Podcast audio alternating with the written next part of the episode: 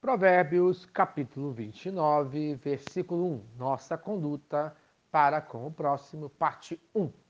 O sábio ensina como o tolo e o sábio se comportam em relação ao próximo. Em primeiro lugar, aquele que se recusa a se arrepender. Versículo 1.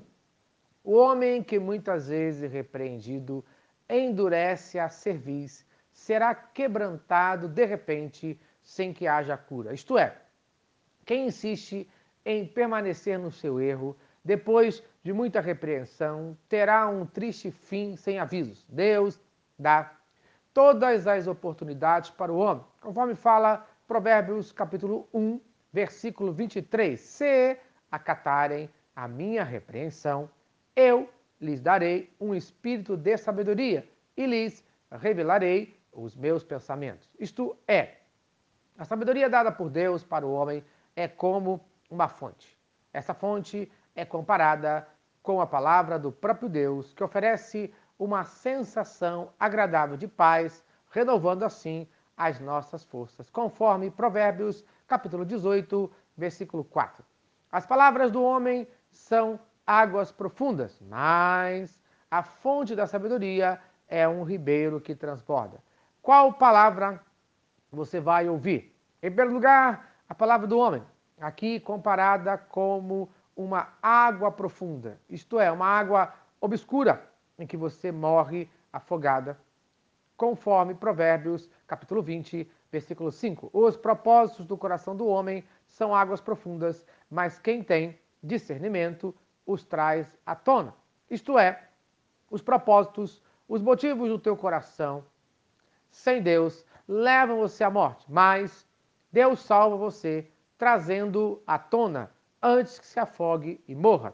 Em segundo lugar, a palavra de Deus, aqui comparada com a fonte da sabedoria.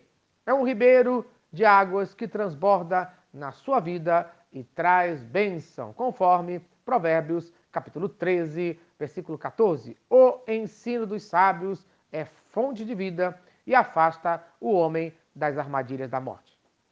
Meu querido ouvinte, qual palavra você quer para a sua vida?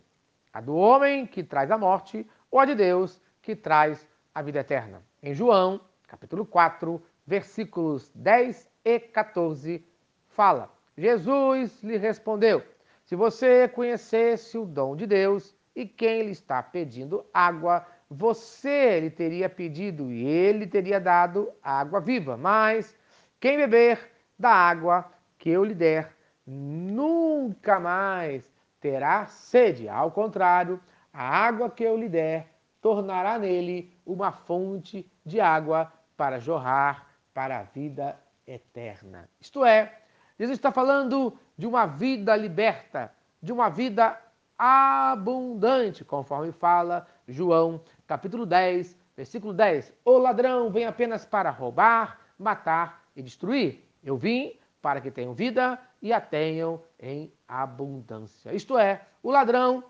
que é o homem, busca interesses próprios. Cristo Jesus, que é o próprio Deus, se interessa por você.